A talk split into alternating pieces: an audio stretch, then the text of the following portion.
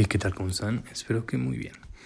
El día de hoy les comparto esta frase que dice así, en vez de preguntarte, ¿cuándo serán mis próximas vacaciones? Mejor construye una vida de la que no necesites escapar.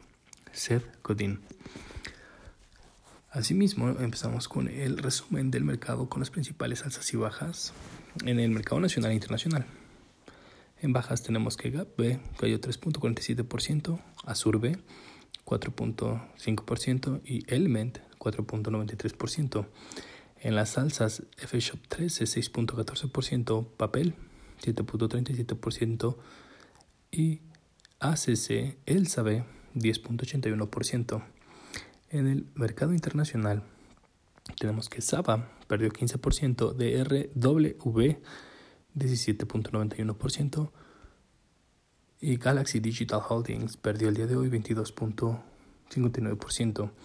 En las alzas URE 19.21%, Atos 23.31% y Triple D 28.62%. Espero que tengan un excelente día. Nos escuchamos mañana.